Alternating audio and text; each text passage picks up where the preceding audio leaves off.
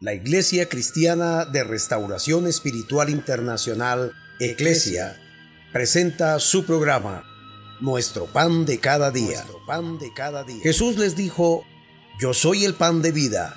El que a mí viene nunca tendrá hambre, y el que en mí cree no tendrá sed jamás. Dios les bendiga, su pastor y amigo Oscar Orjuela Gómez.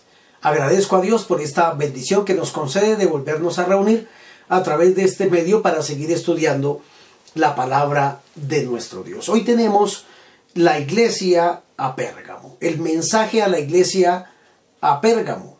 Pérgamo estaba situado a 75 kilómetros de la iglesia de Esmirna. Pérgamo significa, es una palabra compuesta, per, que significa torre, y gamo, que significa un enlace. Pérgamo, una torre, un enlace. Es decir, algo que se está fusionando, que se está uniendo y que por ende va a traer un resultado también. ¿Esto qué muestra?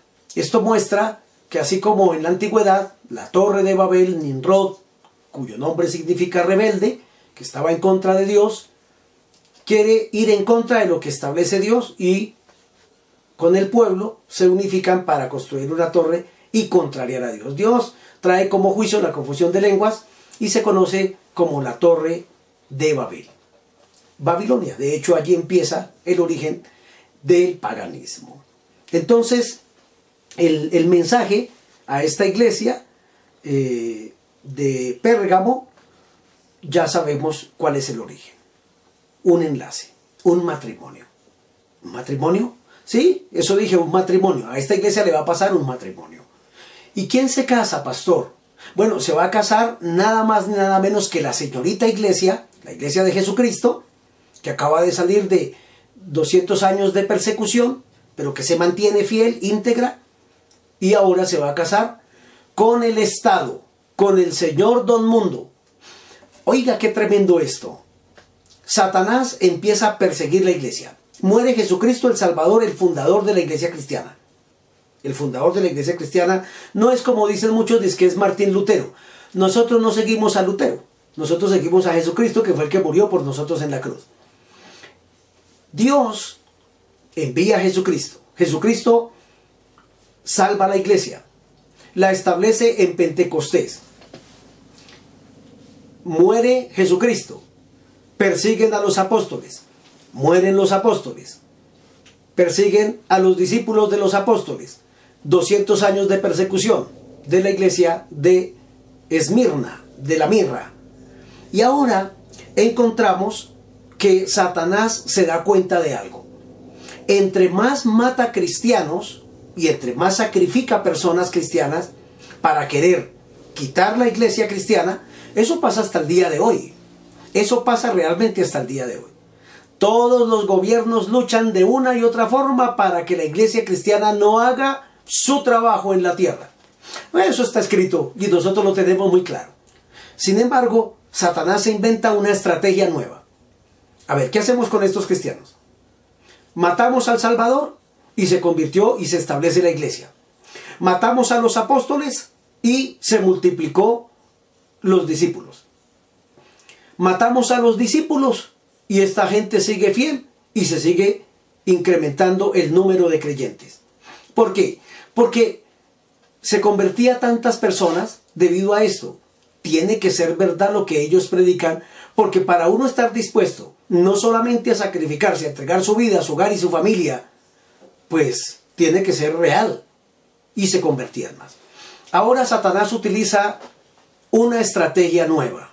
Bueno, y si unimos a la iglesia con el imperio, con el Estado, ahí es donde sucede lo que la palabra del Señor dice. Pero miremos la descripción. Dice, escribe al ángel de la iglesia en Pérgamo. El ángel que está allí, el pastor, se le da una ordenanza y él envía la carta a la iglesia. Pero le está hablando Jesucristo y dice, el que tiene la espada aguda de dos filos dice esto.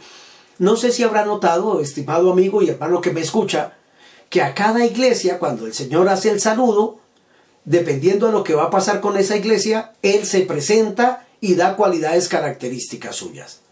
Ahora está hablando para esta iglesia y dice, el que tiene la espada aguda de dos filos. Ya hemos hablado en capítulos anteriores que la espada aguda es la palabra de Dios. ¿Por qué Dios ahora se refiere, por qué Jesús ahora se refiere a esta iglesia y diciendo en su manifestación, el que tiene la espada aguda de dos filos dice esto? Porque esta iglesia estaba empezando a carecer de la palabra de Dios. Es decir, acaban de salir de la etapa del, periodo de tiempo de persecución y ahí se mantenían firmes. Pero ahora entra otro periodo en la iglesia, otro periodo en la historia de la iglesia, y es precisamente porque suscita Satanás a un emperador, un emperador eh, que es Constantino, quien en el 313, que se conoce como el, edicto de Constantino, este emperador lo usa Satanás y, y establece una norma. Y es, no maten a los cristianos. Por favor, esta gente no ha hecho nada malo. Hoy, ¿desde cuando acá el maligno se vuelve bueno, misericordioso y quiere ayudar al pueblo de Dios? Bueno, eso fue lo que pasó en la historia. Constantino se levanta y anuncia, porque es el emperador, y dice, tuve una visión. Y escuche bien lo que le voy a decir porque le estoy hablando de historia. Cuando yo conocía el catolicismo romano y estaba allí persinándome, a nosotros se nos enseñó a hacer una oración que decía así, eh, persínese, nos decían. Y se nos enseñó a decir, por la señal de la Santa Cruz de nuestros enemigos, etcétera, etcétera, etcétera. Ah, bueno, eso tiene un origen. Y el origen viene de Constantino. Constantino dijo, tuve una visión, Jesucristo se me apareció. Se me reveló Jesucristo y me mostró una cruz. Y me dijo, por esta señal vencerás.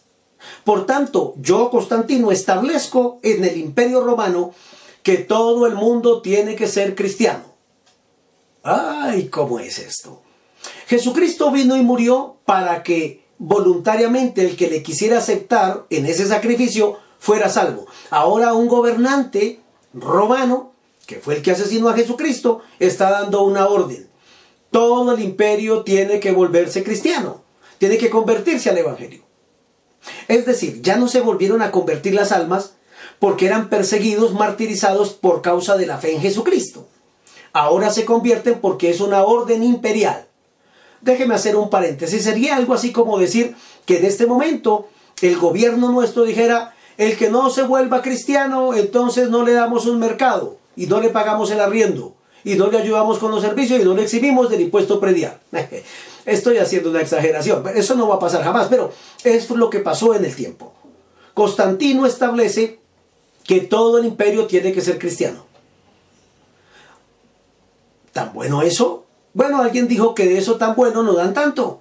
Sin embargo, Dios que conoce todas las cosas le dice a la iglesia, el que tiene la espada aguda le dice esto, es decir, cuidado porque ustedes van a empezar a tergiversar y a menguar la palabra. Vamos a decirlo de esta forma. En, en ese periodo de tiempo crece, entre comillas, la iglesia, numéricamente. Crece ¿por qué? Porque hay una orden imperial. Todos tienen que ser cristianos. Eso dijo el presidente. Eso dijo el emperador. Eso dijo el gobernante de Roma. Pero no creció en calidad. Tristemente se menguó la calidad de la fidelidad por la cual acaba de pasar el periodo de la iglesia anterior. Y le dice Dios a esta iglesia, yo conozco tus obras. Y dice dentro de las obras, Dios, ¿y dónde moras? O sea, tú vives donde está el trono de Satanás. Ah, bueno, quiero decir entonces que eh, allí en la iglesia de Pérgamo era una ciudad muy rica, una ciudad con muchas comodidades, de mucha importancia en el comercio, pero también donde se proliferaba el paganismo. Todas las celebraciones paganas y cultos paganos allí estaban presentes. De hecho, había un templo que se esculpió para el dios de la medicina, Esculapio. De ahí eh, toda esta forma representativa y simbólica de la medicina hasta el día de hoy. También había un templo donde se adoraba al dios del licor, Abaco. Por eso mucha gente cuando llega al Evangelio dice, no, no, no, pues lo que dice el Evangelio sí es cierto, pero a mí no me gusta esa religión porque ellos creen que esto es una religión porque ya no puedo tomar y no me puedo emborrachar. Ah, bueno, es que quiero decirle que qué lindo es ser lleno del Espíritu Santo y estar saturado de Él y no estar lleno de cerveza, de licor, ebrio, donde es el Dios Baco el que lo controla y no el Espíritu Santo el que lo dirige. También había un templo erigido con una imagen grande de el dios de la mitología, el dios del Olimpo, Zeus. Y como si fuera poco, una imagen grande del emperador, del emperador romano. Mire, todo el paganismo allí. Y por eso Dios le dice a esta iglesia Jesús, yo sé dónde vives, iglesia. Sé que vives en el trono donde está el trono de Satanás. Pero retienes mi nombre y no has negado mi fe. Es decir, había varios creyentes que se mantenían todavía allí. Obviamente viendo algunas cosas que se estaban produciendo de ese matrimonio. De ese matrimonio que produce unir la iglesia con el Estado. A esto se le conoció posteriormente como el concordato, que es los convenios oficiales que se hace entre la Santa Sede, el Vaticano, Roma y las naciones. Más adelante miraremos muchas más cosas de estas. Allí se establece. Se establece. En Colombia también se hizo en algún tiempo, por allá con León XIII y con Rafael Núñez se empezó a hacer esos convenios. Posteriormente, en el 73, 75, se afirma el concordato en Colombia y posteriormente, como en el 2009, algo así, entonces Dios usa a un pastor, a un ministro y estudia la constitución y se da cuenta que no puede establecerse de esa forma. Por eso encontramos hoy, gracias a Dios, a través de, de, tumbar esa, esa norma que estaba establecida, pongamos un solo caso. Cuando un cristiano, cuando un creyente, cuando un seguidor de Jesucristo, un evangélico como muchos nos llaman, porque vivimos y predicamos el evangelio, entonces se iba a casar, no se podía casar si primero no le expedía Roma, ¿yo? Si Roma no le expedía, a través de ese concordato, obviamente, una partida de matrimonio y después se podía casar. Ahora ya no es necesario. ¿Por qué? Porque precisamente se hizo esa modificación dentro de la Constitución. Ahora tenemos una libertad religiosa y de cultos. Y ahora quien se va a casar por la vía cristiana, pues lo puede hacer de dos maneras. Número uno, lo puede hacer porque va al notario, ante un juez, se casa por lo civil y luego viene para que el ministro, un ministro ordenado obviamente, eh, oficie la ceremonia de ese matrimonio. O un segundo lo puede hacer porque hay un convenio con el Estado y los concilios, obviamente con unas normas y unas ordenanzas que no son obligatorias, son en un mutuo acuerdo para que el ministro que esté capacitado dentro de esa, eh, de esa iglesia cristiana pueda oficiar el matrimonio civil. Ahora, si no lo quisiera hacer y no acepta si hay alguna otra normatividad que se incrementa, pues sencillamente lo retira y no pasa absolutamente nada. Yo trabajé en un concilio donde se nos decía con frecuencia que ese concilio no había firmado eh, el convenio con el Estado para que sus ministros ejerciéramos, los ministros ordenados, ejerciéramos la capacidad de poder casar civilmente, porque teníamos que obligatoriamente eh, divorciar y también casar homosexuales y lesbianas. No, eso no existe dentro del convenio en Colombia, eso son mentiras. Sencillamente se aceptan las normas y el tiempo que uno como concilio pueda establecer lo puede aceptar. Si se quiere retirar, no, no va a incurrir en ninguna falta, lo puede hacer eh, libremente. Sin embargo, allí está eh, uniéndose la iglesia, el remanente que queda de esa iglesia buena, con el Estado. Y de ahí se forma el imperio papal. Sí, eso dije. De ahí se establece el imperio papal y empieza a tomar fuerza lo que más adelante se llamaría la Iglesia Católica eh, que todo el mundo conocemos. El sistema de religión tradicional. Entonces le dice Dios, yo sé yo sé dónde vives, moras en el trono de Satanás, pero retienes mi nombre y no has negado mi fe. Aún en los días en que Antipas, bueno, Antipas significa uno contra todos. Antipas, de hecho, eh, muere sacrificado porque está en contra de lo que el Estado empieza a manipular con la iglesia para establecer una nueva forma para ellos en ese entonces como de religión y se empezaron a tergiversar los fundamentos que los apóstoles y por ende Jesucristo habían dejado para su única iglesia. Y le dice algo más Dios. Ahora viene Jesús a reprender a esta iglesia y a decirle su censura. Le dice, en los días en que mi testigo Antipas fue muerto entre vosotros, donde mora Satanás.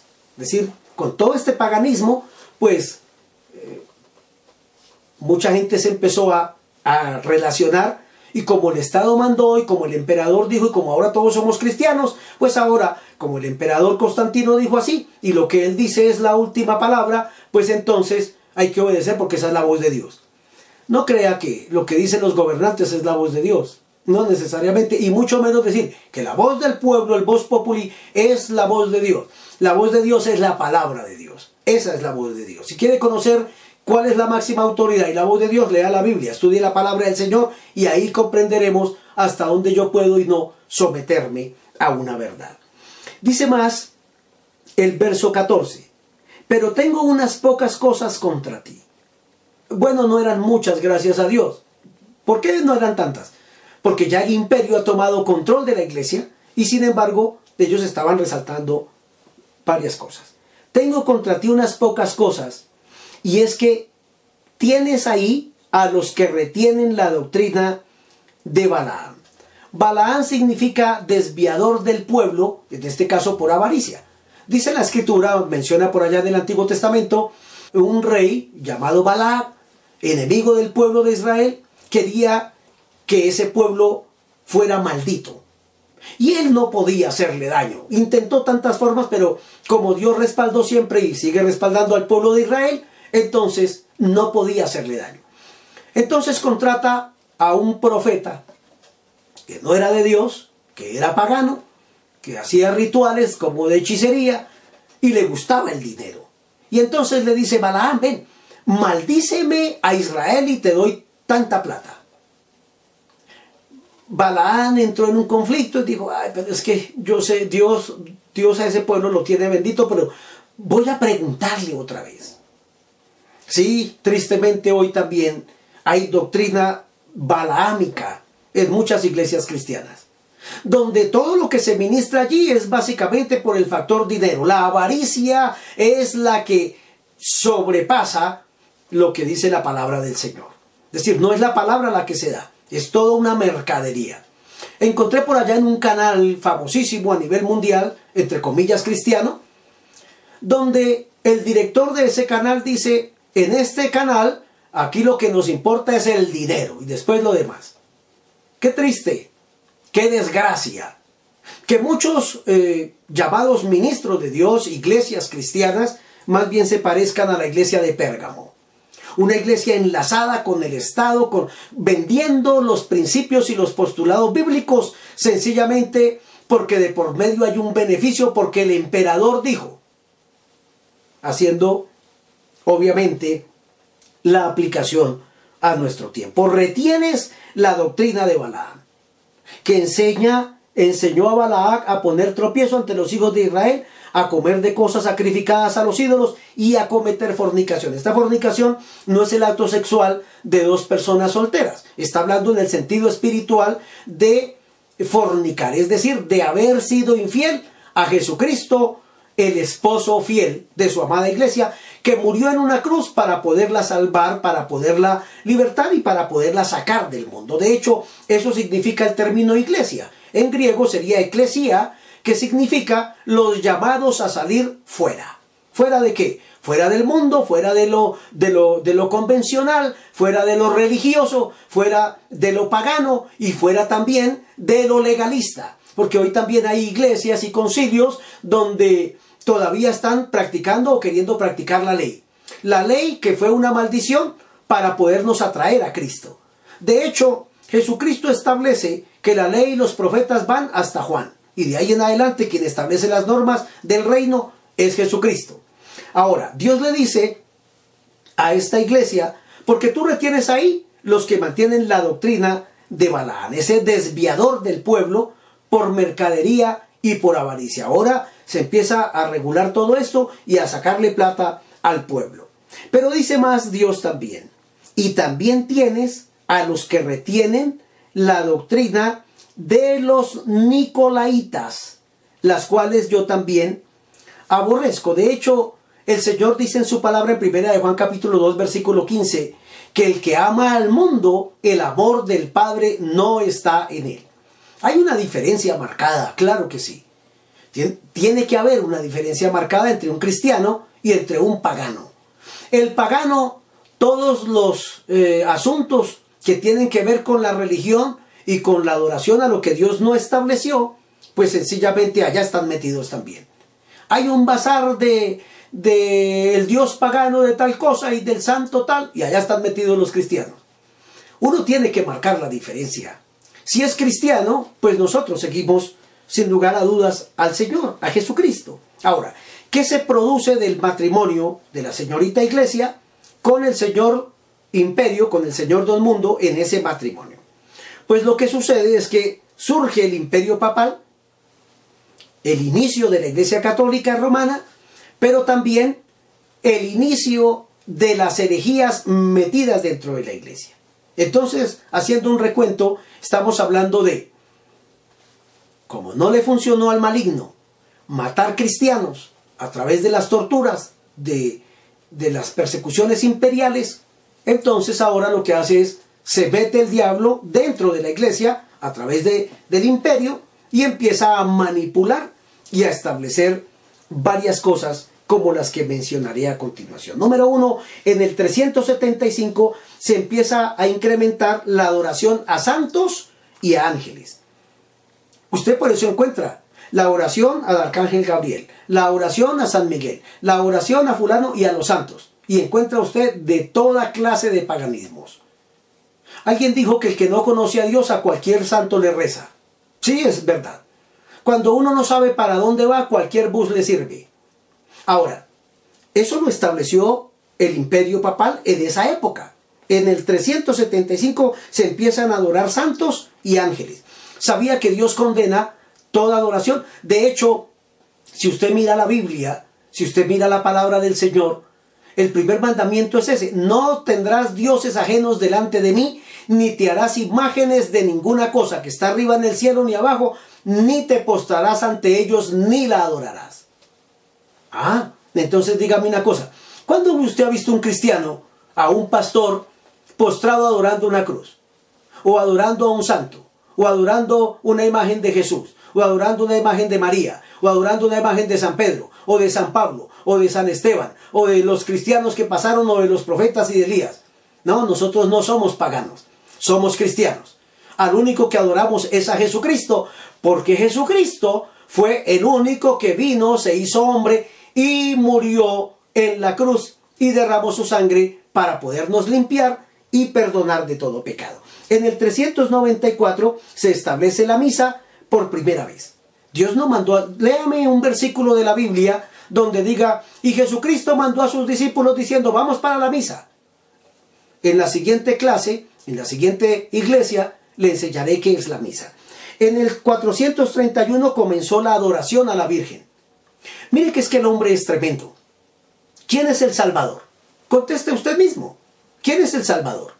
Ah, bueno, todo lo tenemos que decir. Jesucristo. Bueno, y si Jesucristo es el Salvador, ¿por qué mucha gente adora a María? Dios nunca mandó a Jesús a adorar a la Virgen. Ahora, un día les hablé en un programa anterior y de pronto hago un paréntesis para poderle enseñar acerca de María pero ¿sabe usted cuál fue el único mandamiento que María dejó? Hagan todo lo que Jesús les diga. Es decir, si usted dice que cree en María, pues obedézcale. Créale solo a la Biblia lo que Jesús dijo. Ella no dio ningún mandamiento para nadie, ni mandó que la adoraran. Es más, ella dejó escrito allí, quedó escrito, registrado, un coro, un coro que nosotros los cristianos cantamos. Todo el que dice creer en María y adorarla, venerarla, ni siquiera se sabe el coro que María dejó. María, cuando recibió la salutación de Gabriel, de que nacería de ella el Salvador del mundo, note una cosa, nacería de ella el Salvador del mundo. No dijo que ella era la salvadora del mundo, ni la intercesora de nadie. María no es intercesora de nadie. María fue la persona que Dios escogió para que naciera el Salvador. Sin embargo, cuando ella recibe esa salutación, entonces se goza en Dios y empieza a cantar. Dice la escritura que cantó un coro, algo así como, engrandece mi alma al Señor y mi espíritu se regocija en Dios, en Dios mi Salvador. Ella misma reconociendo, pues que necesitaba la salvación de Dios. Y lo reconoce como su Salvador. Ah, qué hermoso entonces saber que María eh, allí empezó a ser adorada desde el 431, no por mandato ni de Jesucristo, ni de los apóstoles, ni de la iglesia perseguida. En el año 500, los sacerdotes católicos comienzan a vestirse con sotana al estilo de los sacerdotes del culto babilónico, desde Babilonia. En el año 526 se inicia aquella, aquel dogma de la extrema unción. Si una persona se está muriendo, le aplican el aceite para que sea salvo. Nadie se salva por aplicarle aceite. Uno se salva si se arrepiente mientras tiene vida y conoce a Jesucristo y lo acepta para que viva en el trono de su corazón. En el año 593 se introduce, ya lo hemos dicho en un programa anterior, el dogma del purgatorio por Gregorio I, conocido más como Gregorio el Grande, cosa que tampoco existe. Se lo inventó Roma sencillamente en una manipulación de lo que produjo ese matrimonio. Y en el año 600 suceden otros dos eventos, que es que se utiliza el latín y se introduce el latín en los oficios religiosos. ¿Precisamente para qué? Para que el pueblo no pueda conocer la ley de Dios. como la ve? Y por último, se inician las oraciones dirigidas a María. Dios nunca mandó, Jesucristo jamás mandó. Mejor dicho, digámoslo de esta manera. La única oración que Jesús enseñó fue el Padre Nuestro, pero no así. Padre nuestro que estás en los cielos, santificado sea tu nombre, venga tu reino, tu voluntad. No, eso no dijo Jesús. Jesús no enseñó a rezar porque si usted mira, los que rezan son los brujos. Los hechiceros hacen rezos. ¿Y qué es un rezo? Un rezo es una repetición mecánica de algo que ni siquiera tiene un sentido. Jesús dijo a sus apóstoles y a sus discípulos, cuando ustedes oren, no sean como los hipócritas que piensan que por su repetición de palabras y por su vana palabrería serán escuchados delante de Dios. No van a ser escuchados. Ya tienen su recompensa, ya van a tener lo que merecen por hacer eso. Jesús no mandó a rezar a nadie. Los que reza, vuelvo a decir, son los brujos. Usted no ha encontrado que la gente dice, ay, fui allí donde, donde, donde un doctor, le llaman doctores hoy a los brujos y a los hechiceros. Fui donde el doctor y me dijo que me habían hecho un rezo, pero que él me hacía otro rezo para quitarme el otro conjuro y el otro rezo. los que rezan son los brujos y los hechiceros. Un cristiano no reza, un cristiano habla con Dios. Jesús enseñó en la oración modelo que se llama y conocida el Padre Nuestro. Miren lo que dijo Jesús. Digo, cuando ustedes vayan a orar, no hagan como los hipócritas que piensan que por estar parados en las esquinas de las calles, hay un momento en la tierra donde el catolicismo lo que hace es precisamente pararse y hacer procesiones por las esquinas de las calles y hacer lo que Jesús dijo que no se debía hacer. No hagan como los hipócritas que se paran en las esquinas de las calles y hacen largos rezos, hacen largas oraciones pensando que serán oídos. Más bien ustedes cuando vayan a orar, enciérrense en su cuarto, es decir, es una comunión, es una, una vida íntima con Dios. Y digan así, Padre nuestro que estás en los cielos, santificado sea tu nombre. Entonces, toda oración, Jesús fue el que enseñó eso, y Jesús es Dios. Toda oración debe de ir dirigida al Padre. No dijo, ustedes orarán de esta manera. María, venimos a ti en el nombre de Jesús, o en el nombre del Padre, o en el nombre del Espíritu. Él no dijo, oren Ángel y Arcángel San Gabriel y San Miguel. O tampoco dijo San Pedro bendito y San Pablo. Bueno, yo hago una pregunta. Jesús no dijo que oráramos en el nombre de María. Dijo, toda oración va dirigida al Padre. Y digan así, Padre que estás en los cielos, Padre nuestro que estás en los cielos. santificado sea tu nombre. Y ahora dice algo, venga tu reino, o sea, que el reino de Dios venga aquí a la tierra. Que se haga tu voluntad aquí en la tierra como se hace allá en el cielo, porque allá se hace la voluntad de Dios. El hombre que ha sido creado a imagen y semejanza de Dios no hace la voluntad de lo que se hace en el cielo. Allá se adora solo a Jesucristo, a nadie más se adora. Aquí todo el mundo adora lo que se invente. Pongamos este solo caso. ¿Cuántas vírgenes hay? Porque María, la madre de Jesús, la que gestó al Salvador, es una.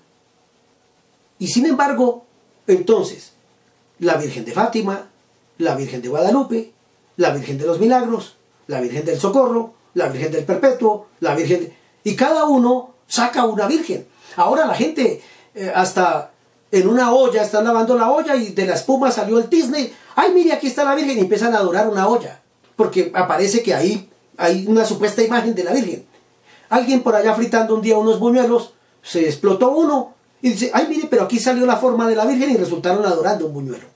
Así es de ignorante el ser humano que desconoce a Dios.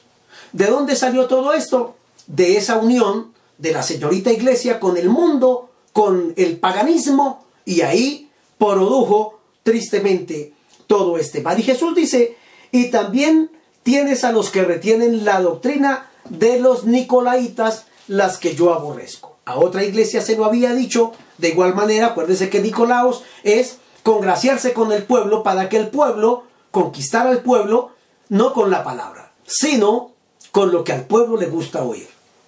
Y vuelvo a recalcar para decirle a los pastores y líderes que me escuchan, no estamos viviendo el tiempo de vivir temiendo el decir y enseñar la verdad. Con respeto, enseñemos la verdad. Mostrémosle a la iglesia y a la gente, al mundo que no conoce a Dios por la historia, qué es la iglesia de Jesucristo. Y más dice el Señor, por tanto arrepiéntete. Note que si el Señor estuviera de acuerdo con, con los dogmas que, que el imperio papal empezó a introducir dentro de la iglesia estuviera de acuerdo, pues el Señor no la amonesta. Pero le dice Dios, arrepiéntete por tanto, porque si no, vendré pronto a ti y pelearé contra ellos con la espada de mi boca. La Biblia dice que las palabras de Jesús juzgarán a los hombres. Es decir, quien haya, quien tenga un ejemplar de la Biblia en su casa, o haya escuchado una sola vez el Evangelio de Cristo, usted ya no tiene excusa delante de Dios y se pierde. ¿Por qué? Porque alguien le habló del plan salvador de Dios. Termina San Juan la carta a la iglesia de Pérgamo diciendo, el que tiene oído, oiga lo que el Espíritu dice a las iglesias. Dios sigue hablando y sí que está hablando en este tiempo. Al que venciere, y ahí viene la promesa, al que venciere, dice Dios, le daré a comer del maná escondido. Y le hace otra promesa. Número uno, comerá del maná escondido. El maná escondido, dice la Biblia que cuando Moisés recibió en el desierto y venía el maná todos los días, más adelante en el libro de los Hechos hay un relato donde dice el escritor Lucas, el maná que vuestros padres comieron en el desierto, pues es tipo de Cristo.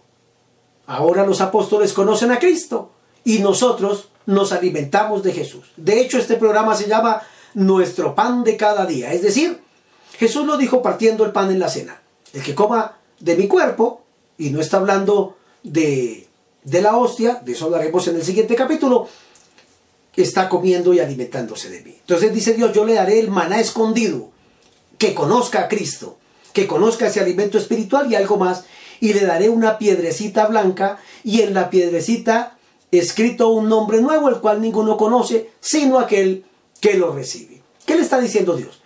En la antigüedad, cuando una persona se presentaba ante el juez, entonces, después de dictaminar la sentencia, entonces sacaban unas piedras. Si a la persona que estaba siendo sindicada se le entregaba una piedrecita negra, eso representaba que estaba condenado y que había sido hallado culpable. Si se le entregaba una piedrecita blanca, eso representaba que había sido declarado inocente y justificado, por tanto no debía nada. Bueno, Jesús es tan bueno que le está diciendo a esta iglesia que ya se está contaminando, si tú vives para mí, entonces no te castigaré con la espada de mi boca. Por el contrario, si te arrepientes de lo malo que estás haciendo y sales de ese sistema, entonces te daré a comer del cielo, es decir, el maná, que es Cristo mismo, me vas a conocer personalmente, vas a aprender de mí, te vas a alimentar de mí y te daré un nombrecito en una piedrecita blanca con un nombre nuevo, cristiano, fiel, servidor, seguidor, íntegro. Y entonces disfrutarás de esta eterna salvación. Si alguien que me escucha en esta hora le va quedando más comprensible, esto no lo sabía. Dios, necesito que me ayudes. No quiero vivir en un enlace de paganismo, quiero conocerte. Bueno, si lo quiere conocer y quiere disfrutar de ese pan del cielo, entonces reciba a Cristo en su corazón y le aseguro que su vida en su plenitud cambiará. Diga conmigo, Padre Celestial, tú que estás en los cielos y que eres santo de toda santidad, te agradezco por haber enviado a Jesucristo a morir en la cruz. Reconozco que lo hizo por mis pecados y que la iglesia fue manipulada y ha sido manipulada para que no haga lo que tú nos mandas. Dios, no quiero vivir una vida pagana. No quiero servirle a dioses ajenos. Quiero vivir para ti. Por eso hoy te acepto en mi corazón como mi único y suficiente Salvador personal. Perdóname de todo pecado. Hazme un hijo tuyo y dame tu palabra para vivir para ti y pregonar esta verdad al mundo entero. Amén. Si ha hecho esta oración, bienvenido a la familia de Dios. Comparta este mensaje con sus seres queridos. Habrá tantos que estarán igual, engañados, pensando que el sistema religioso tradicional los va a salvar. El único que salva es Jesucristo. Por tanto, si los ama, la mejor manera es comparta este mensaje y otros conocerán también a nuestro Señor y Salvador. Si Él nos regala un día más de vida, aquí estaremos mañana para mirar la historia de otro periodo en la iglesia en el nombre de Jesús. Nuestro pan de cada día. pan de cada día. Jesús les dijo, yo soy el pan de vida. El que a mí viene nunca tendrá hambre, y el que en mí cree no tendrá sed jamás.